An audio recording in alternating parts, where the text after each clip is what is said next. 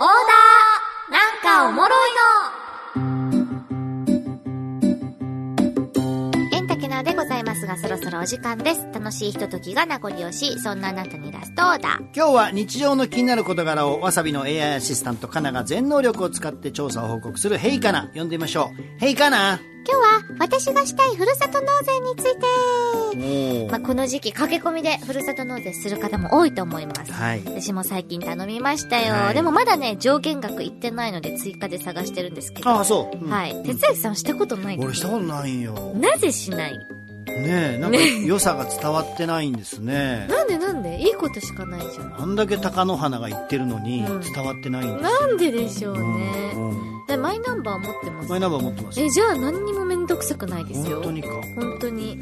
ちょっとじゃあ俺にプレゼンしてはい。まずですね、私が最近頼んだのは、北海道別海町のイクラです。いやいいねそう 250g が2パックついて 500g なんだけど、去年に引き続きこちらまた頼みました。というのも美味しいです。あの、北海道から海外産のイクラってたくさん紹介されていて、うん実は。うんそう、まあ、それで驚いたんだけど、どうせなら、ふるさと納税は美味しい北海道産のイクラが食べたい。なるほどと思って、探して行き着いたのがこちら、別海町のイクラなんですけへど、ーあの、秋の秋鮭が不良で大変な近年。だから、まあそういうことがあるんだけどね、海外産のがね。うんうんまあここのイクラはほんとね、プチッと弾けて、粒が大きいのよ。プチッと弾けるいくら最近食ってねえなでしょ？うんこれがふるさと納税でね、もらえるわけよ。これが、まあ、絶対美味しいので、あぜひ。2パックあるけど絶対おす分けとかしないから、それさ俺が一パックぐらいお裾分けしろよって言った後に言えや 俺ちょうだいって一言も言ってねえから絶対おす分けしないから 頼ん分かっでほしいです。てますよはいは次。静岡県富士市や沼津市のトイレットペーパー。いほう。今年はね、この辺り寄付してみようかなと思っていて。まあ、結局、そういうごちそうもいいんだよ。イクラとうんかホタテとかもいいんだけど、う毎日使う日用品をふるさと納税で頼むってん、なるほど。一番まあコスパがいいなってなるほどね。思いませんか？確かにね。うん、ティッシュもトイレットペーパーもだけどね。うん。まあ、物価高の影響を受けてる昨今、こういうところでうまくふるさと納税を使っていきたいものですよね。なるほど。うん。まあなんで、私は普段は絶対に買わない香り付きのものを頼んでみたりとかね、それで贅沢気分も味わえますし。うんちょっといいやつをね。ね、やっぱりふるさととって言ってるぐらいだから静岡のものね、確かに。何か頼みたいなって確かにね思っております。最後、こはい。れがまためちゃめちゃいいんですよ。観光券の旅行ポイント。何？